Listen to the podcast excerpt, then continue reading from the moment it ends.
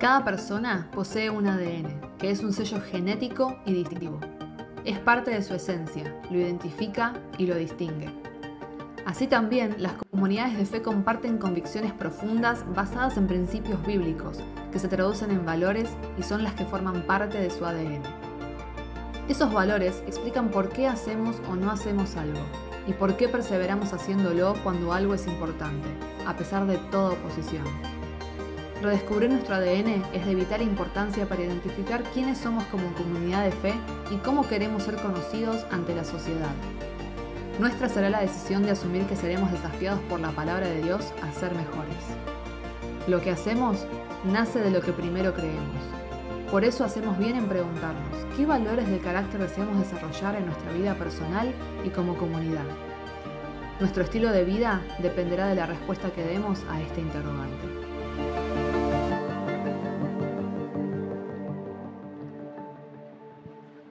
¿Qué tal? Buen día a cada uno, un gusto estar aquí y nos disponemos a, a, repasar, eh, a venir con nuestra,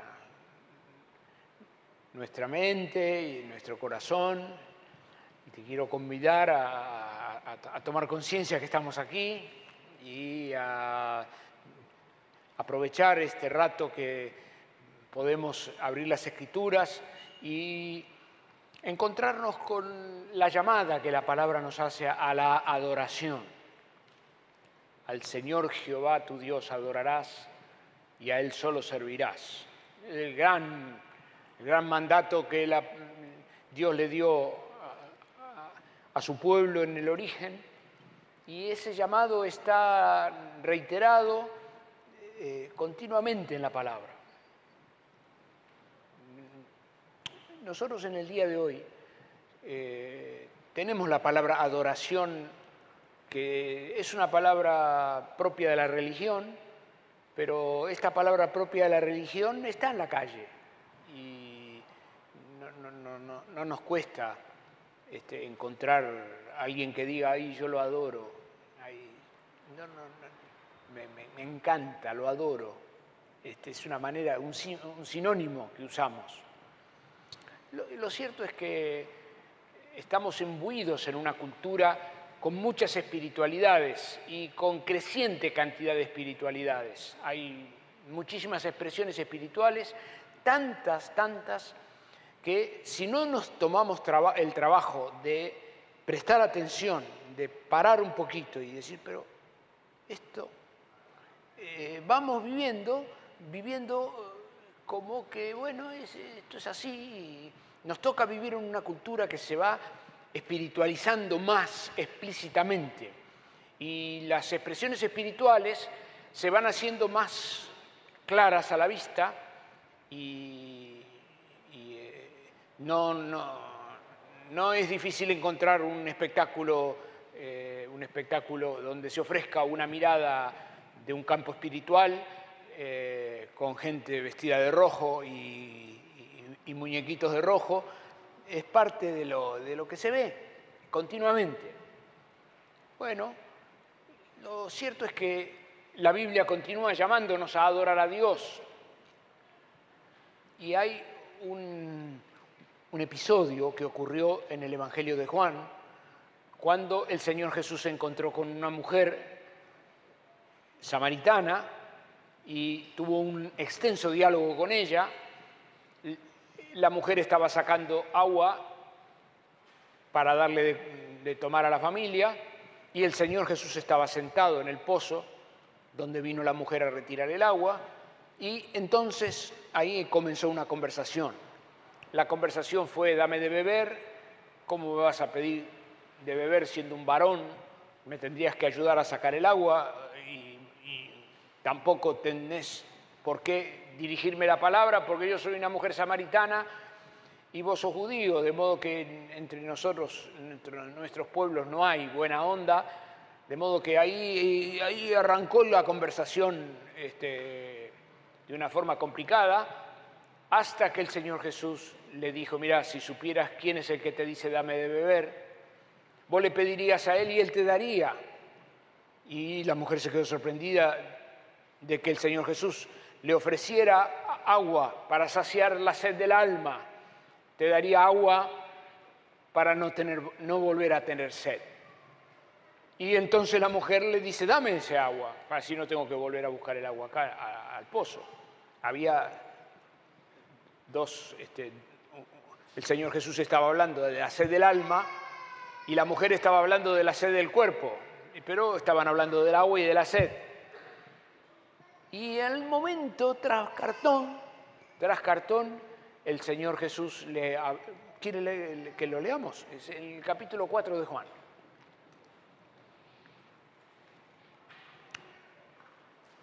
El capítulo 4 de Juan, verso 20.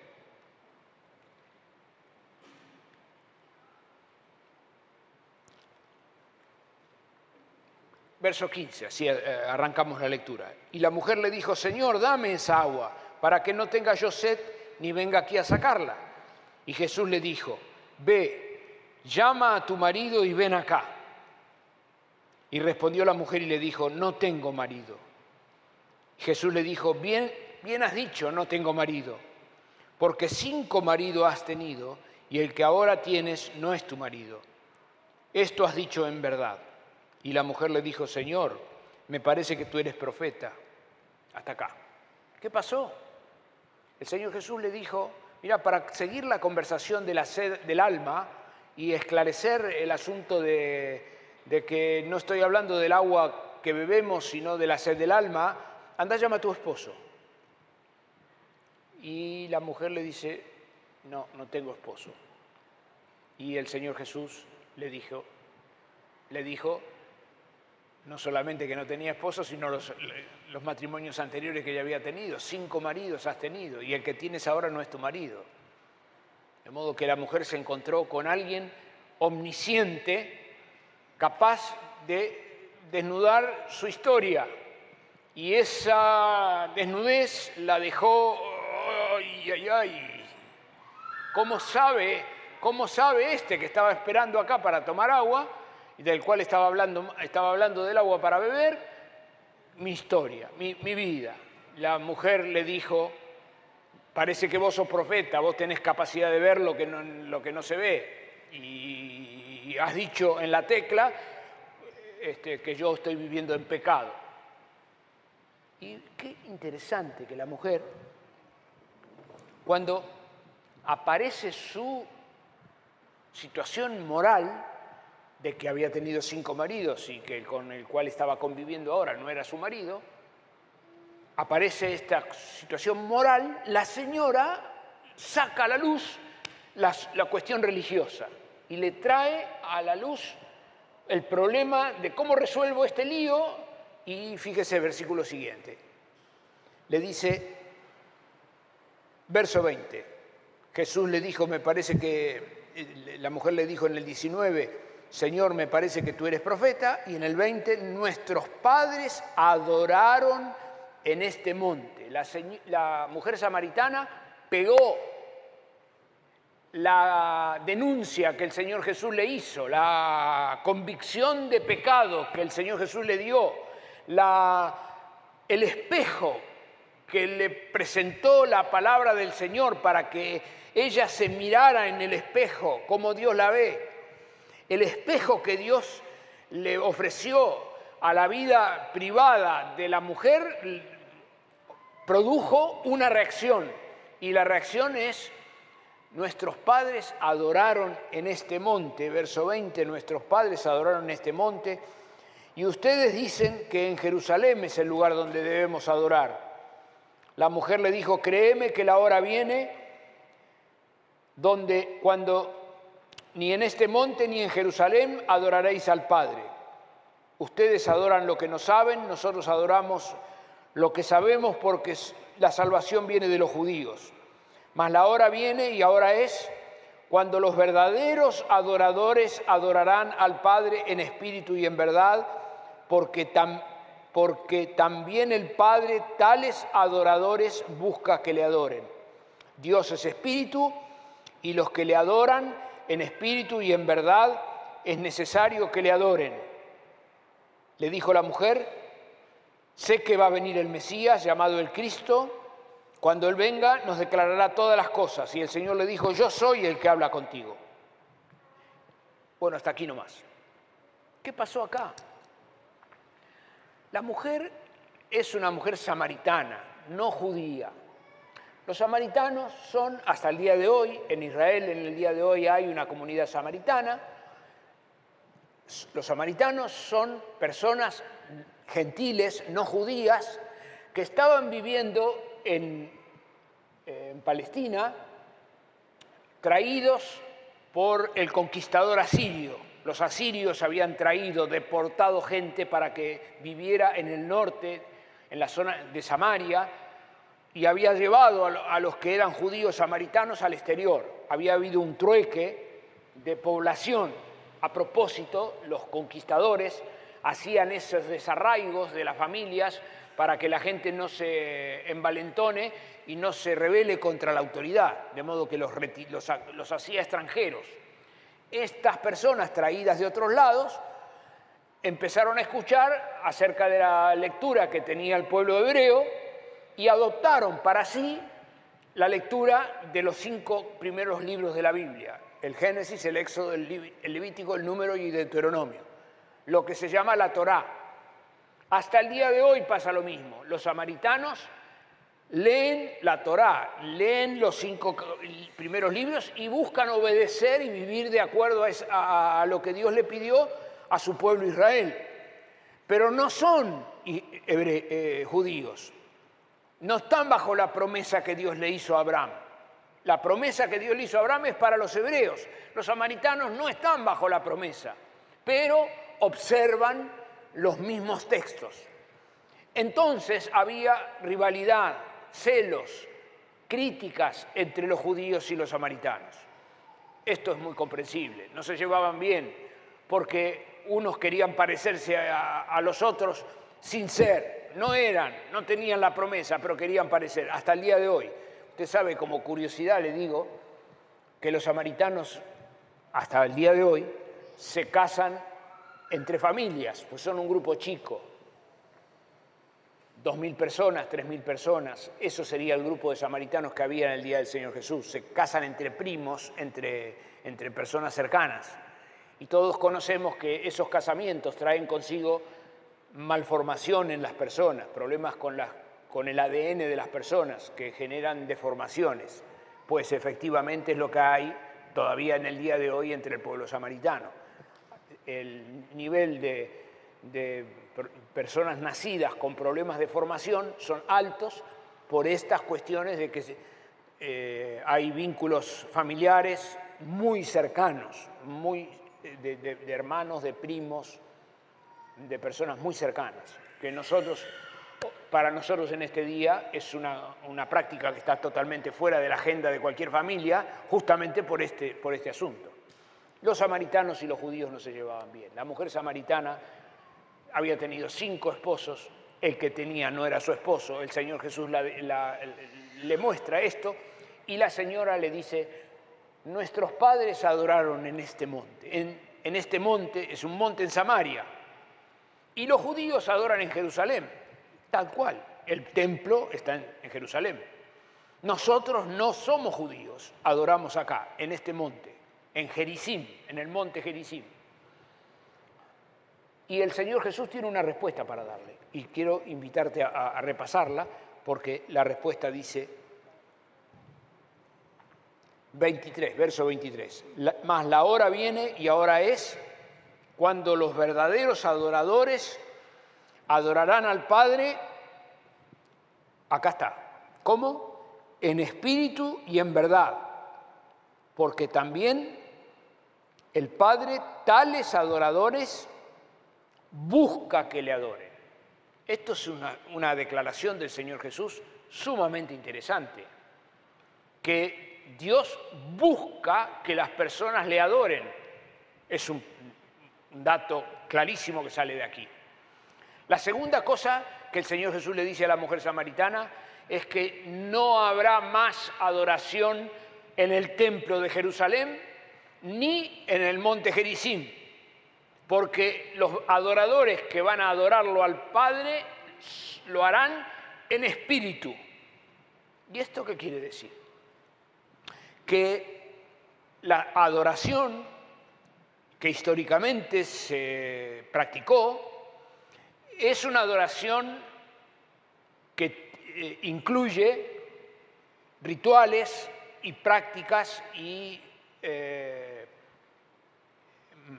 utensilios, materiales, o sea, es una adoración que no es en espíritu, es una, una oración que deja de lado los, los, los, protocolos del templo para hacer, cuando dice que es una, adoración en espíritu, está diciendo que cualquier persona en cualquier lugar del mundo, sin necesidad de concurrir al templo de Jerusalén o al templo de Jericim, va a poder hablar con Dios y adorarlo al Padre en su nombre.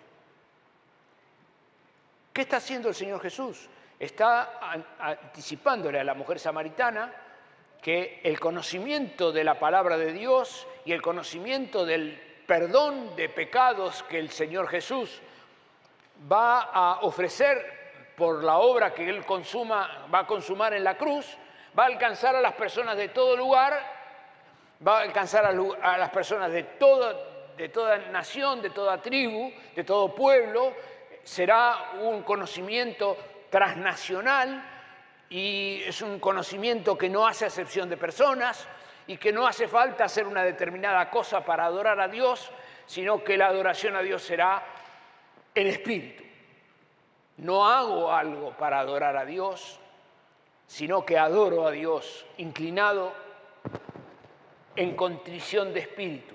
Lo hago en espíritu. Es una práctica que se puede replicar en cualquier lugar donde una persona invoque el nombre del Señor. Es una adoración en espíritu que se puede producir simultáneamente donde quiera haya una persona que se incline a adorar a Dios. De modo que estamos hablando de que el Señor Jesús le está advirtiendo a la mujer samaritana que viene la desmonopolización de la adoración. El monopolio de la, de la adoración, el centro de la adoración era Jerusalén. Eso se acabó, se terminó. Ahora los verdaderos adoradores van a adorar en espíritu. ¿Dónde? Donde, donde se encuentren que hagan que inclinen el corazón, inclinen la vida interior, inclinen la voluntad delante de la soberanía de Dios, inclinen su corazón, su, su, ser interior delante del poder de Dios, delante del perdón de pecados que el Señor Jesús ofrece. Viene el momento, viene el momento, le dice el Señor a la mujer samaritana, cuando los verdaderos adoradores ya no van a tener que viajar hasta Jerusalén a adorar. Usted se imagina a nosotros teniendo que hacer un viaje, como pasa en el mundo musulmán, que van a la, Meca para poder encontrar el, centro de, culto. Eso se acabó. El Señor Jesús pulverizó el vínculo, de modo que cualquier persona, en cualquier lugar, en cualquier lenguaje, eh, puede acceder al perdón de sus pecados mediante la obra que consumó el Señor Jesús en la cruz. Y la obra que, el Señor Jesús consumó está al alcance de la fe de cualquier persona en cualquier lugar en espíritu, en espíritu. No es por obras, sino por, por la fe, es por una actitud del espíritu. ¿Y qué más dice? Dice que adorarán en espíritu y adorarán en verdad. Esta cuestión de que adoramos en la verdad eh, resulta y nos interpela, porque no se trata de que yo careteo una oración a Dios y digo que lo estoy adorando. O no se trata de que yo hago una determinada cosa y digo que eso es para adorar a Dios. No importa lo que yo piense de lo que yo hago para adorar a Dios. El Señor Jesús a la mujer samaritana le dijo que adoramos que Dios busca adoradores que le adoren en espíritu y que le adoren en la verdad. O sea, ¿qué quiere decir esto? Que efectivamente le adoren, que le adoren en la verdad, que le adoren en verdad. Bueno, estoy tratando de hacer sencillo una, una verdad que está acá, es esto, no es mucho más. ¿Qué es que? Que adorar a Dios en verdad es eso, es adorarlo en verdad. Es una determinación de una persona que se dispone a adorar a Dios.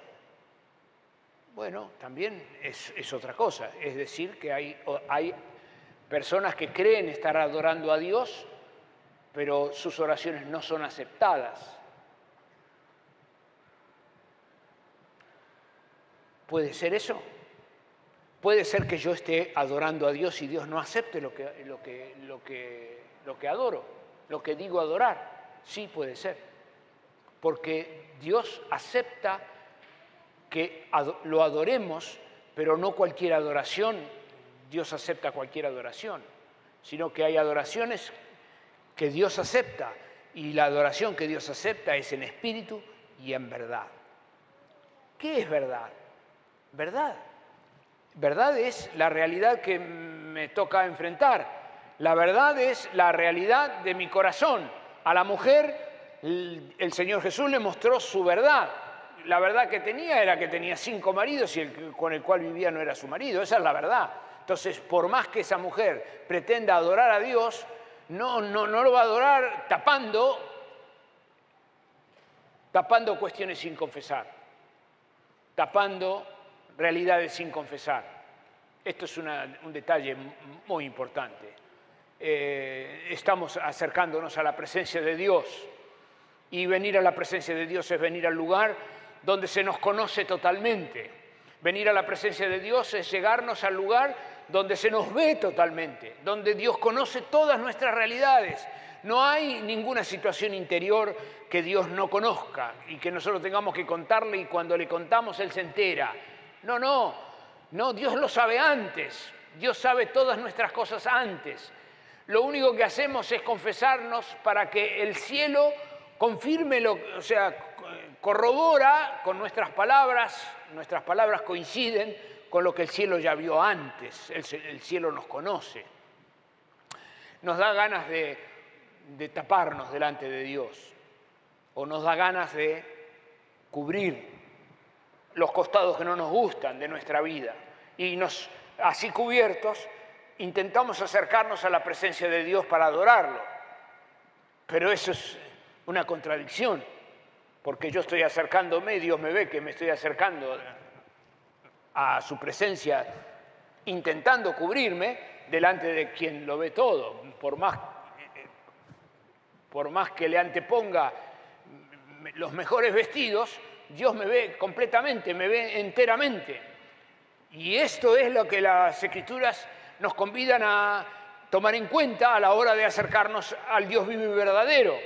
El Dios vivo y verdadero sabe todas nuestras realidades, intensamente, pormenorizadamente, masivamente. Dios sabe todas nuestras levantadas y nuestras acostadas, todas conoce el Señor, no hay nada oculto eh, a sus ojos. Y esto es lo que supone adorar en espíritu y en verdad. ¿Por qué en verdad? Porque efectivamente cuando me acerco a la presencia de Dios tratando de proyectarle una imagen que no sea totalmente ajustada a la verdad, pero bueno, más o menos que, bueno, yo no soy tan malo, lo que en realidad pasa es que nos encontramos con que no puedo adorar a Dios así, mi oración no es aceptable, mi adoración no es aceptable. Dios resiste al soberbio, acepta al limpio de corazón, al puro de, al puro de manos. Dios no recibe a cualquiera. No, hay, no es cierto que una persona puede adorar a Dios de cualquier manera. No es cierto eso. Y cualquiera que le esté insinuando eso, le puedo explicar por qué lo hace todo el reino de las tinieblas, toda la maquinaria de demonios y todos los espíritus del demonio van a decirle que da lo mismo presentarse delante de Dios de cualquier manera, porque Dios nos ama y Dios nos acepta tal cual estamos. Y esa es la prédica que el mal va a traerle intensa e insistentemente con el propósito de que usted efectivamente toda tapada, todo cubierto, se presente delante de Dios y efectivamente balbucee palabras que adoran a Dios. Levante las manos, cante, produzca un ejercicio, se ponga a llorar, eh, viva una emoción eh, muy intensa, pero eso no es adorar a Dios. Eso no garantiza que Dios aceptó esa adoración.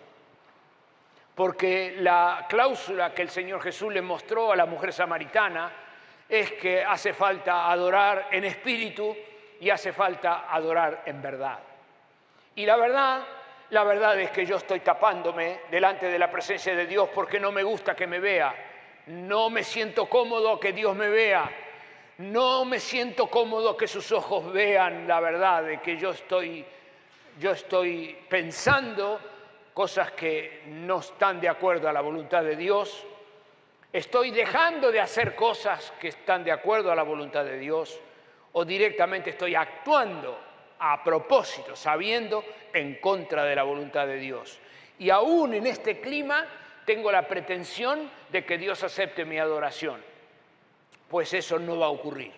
Al único que le importa que permanezcamos con estas cosas adorando a Dios es al diablo y a sus fuerzas del mal.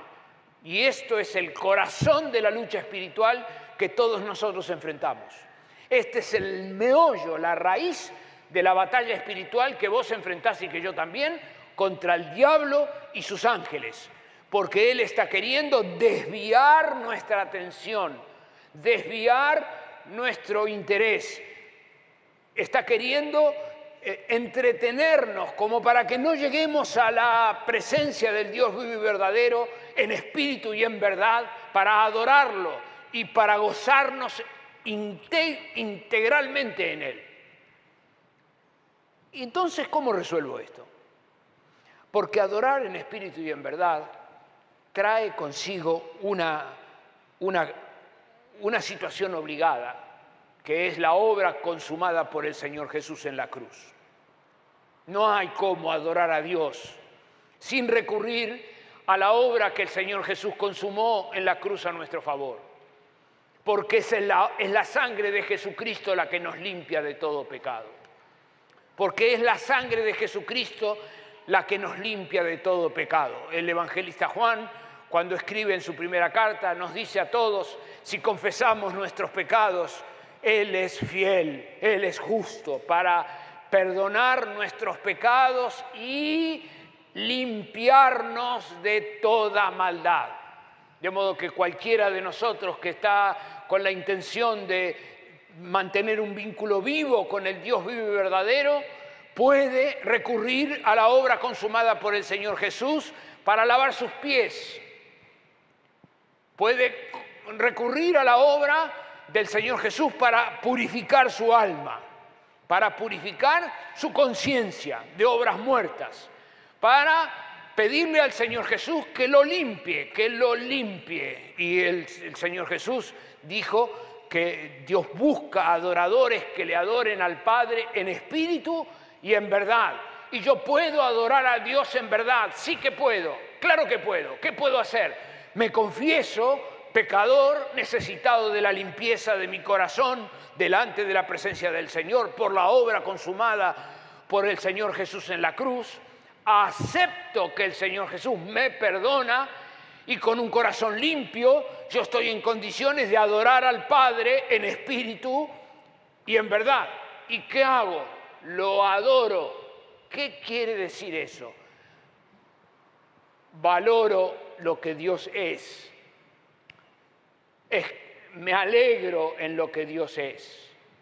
Me alegro en la comunión que el Señor me ofrece a través del Espíritu Santo, por el cual me integra a la comunión del Padre y de su Hijo Jesucristo. Dios es espíritu y los que le adoren en espíritu y en verdad es necesario que le adoren. La palabra nos dice a todos que en la presencia del Señor hay plenitud de gozo, hay delicias a su diestra para siempre.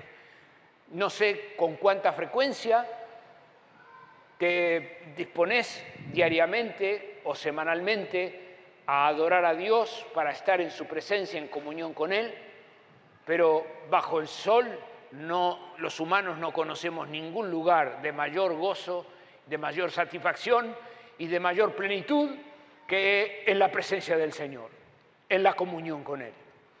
Las adversidades de la vida, las malas noticias y todas las injusticias que estemos enfrentando se caen a pedazos cuando un adorador puede entrar confiadamente ante el trono de la gracia para alcanzar oportuno socorro. ¿Cómo puedo entrar? Puedo entrar por la fe, puedo entrar creyendo. ¿Qué tengo que creer? Tengo que creer que Jesucristo ha muerto en la cruz por mis pecados. Tengo que creer que la sangre del Señor Jesús me lava. ¿Y qué más tengo que hacer? Tengo que aplicar esa, esa obra a mi vida y tengo que aceptarlo integralmente, sentirme limpio, dar gracias por el perdón que el Señor me dio. ¿Y qué más puedo hacer? Y puedo, puedo, puedo adorar a Dios. Puedo decir, Señor, si vos no hubieras perdonado mi vida, no hay nadie que me la perdona. Si vos no me bendecís con bendiciones que yo ni se me ocurrió que iban a pasar, no hay nadie que me bendiga. Cosas que ojo no vio, ni oído yo, ni ha subido nunca al corazón del hombre, son las que vos has preparado para mí. No, son las que vos has preparado para los que le aman. Yo te amo, entonces también para mí. Pero para mi hermana que te ama también, y para mi hermano que te ama también, y para el otro que te ama también, es lo que Dios ha preparado para los que le aman. Y quiero concluir invitándote a leer un párrafo de nuestro hermano Santiago. Yo creo que en este momento de eh, eh, estar recorriendo las escrituras, podemos leerlo a Santiago. Santiago tiene una manera de hablar muy cruda y la manera de hablar de este hermano, medio hermano del Señor Jesús, es una manera muy frontal. Él habla sin pelos en la lengua y dice cosas inspiradas por el Espíritu Santo para tu provecho y para mi provecho. Te vas a encontrar con alguien que te dice, estás despeinada, peinate bien, plancha la ropa, ¿por qué te pusiste la camisa sucia? Eh, eh, eh, con esas zapatillas no puedes salir. O sea, Santiago. Santiago está hablando de una manera abierta, sin pelos en la lengua. Y por eso es que me parece oportuno, cuando ya estamos promediando nuestro, nuestro encuentro de hoy, que nos detengamos a leerlo. Santiago Dice así, capítulo 4, verso 1. Cualquiera que se sienta incómodo con lo que dice, le recuerdo que esto es la palabra de Dios. La segunda cosa que digo es que me alegro por cada uno de los que se va a sentir incómodo por lo que vamos a leer. Y la tercera cosa que quiero invitarte es a alegrarte conmigo en la incomodidad que te produzca la palabra de Dios. Mejor que nos incomode la palabra de Dios y no un abogado. ¿No es cierto? Amén. Estamos en el mejor lugar para ser incomodados. Que la palabra de Dios nos hable. ¿No es cierto? Es mejor que nos incomode la palabra de Dios sin un vecino. Digo, ¿qué preferís? que te incomode el colectivero. No, mejor que nos incomode la palabra de Dios. No, pierdas de vista que Dios resiste al soberbio. No pierdas de vista que Dios resiste al soberbio y que Dios le da gracia al humilde. Después de todas estas recomendaciones, mira la vuelta que estoy dando, te convido a que leamos.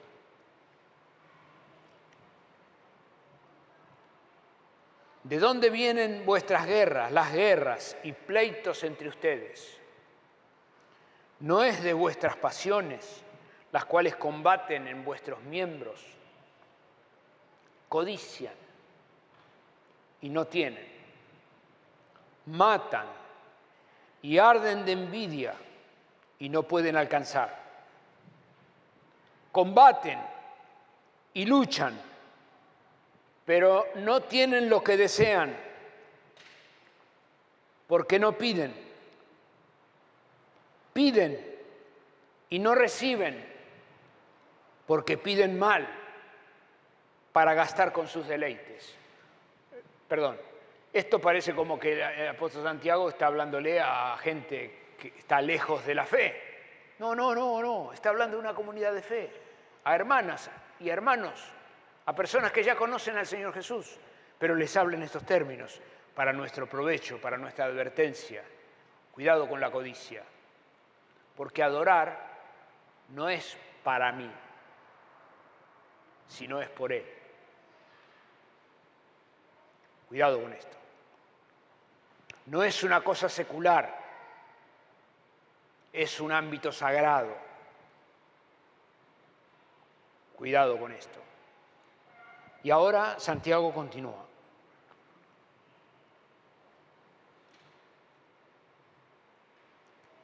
No saben, eh, perdón, o almas adúlteras, no saben que la amistad del mundo es enemistad contra Dios.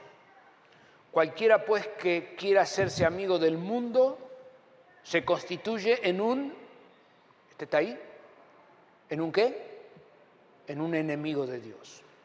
O piensa que la Escritura dice en vano, el Espíritu que Él ha hecho morar en nosotros nos anhela celosamente, pero Él da mayor gracia.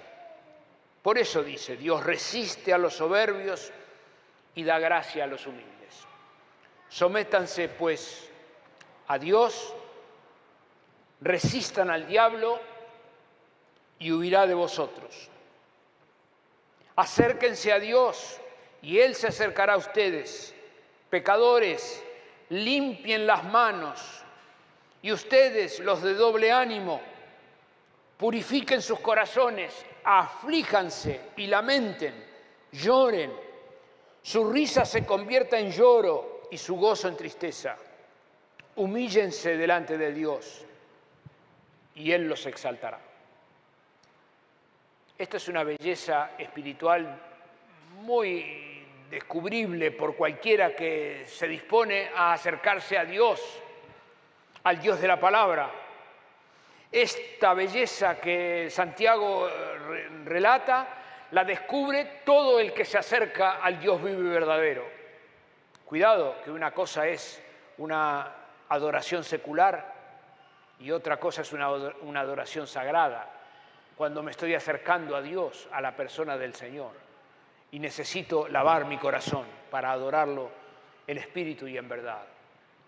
Tales adoradores el Padre busca que le adoren. Que el Señor bendiga tu vida.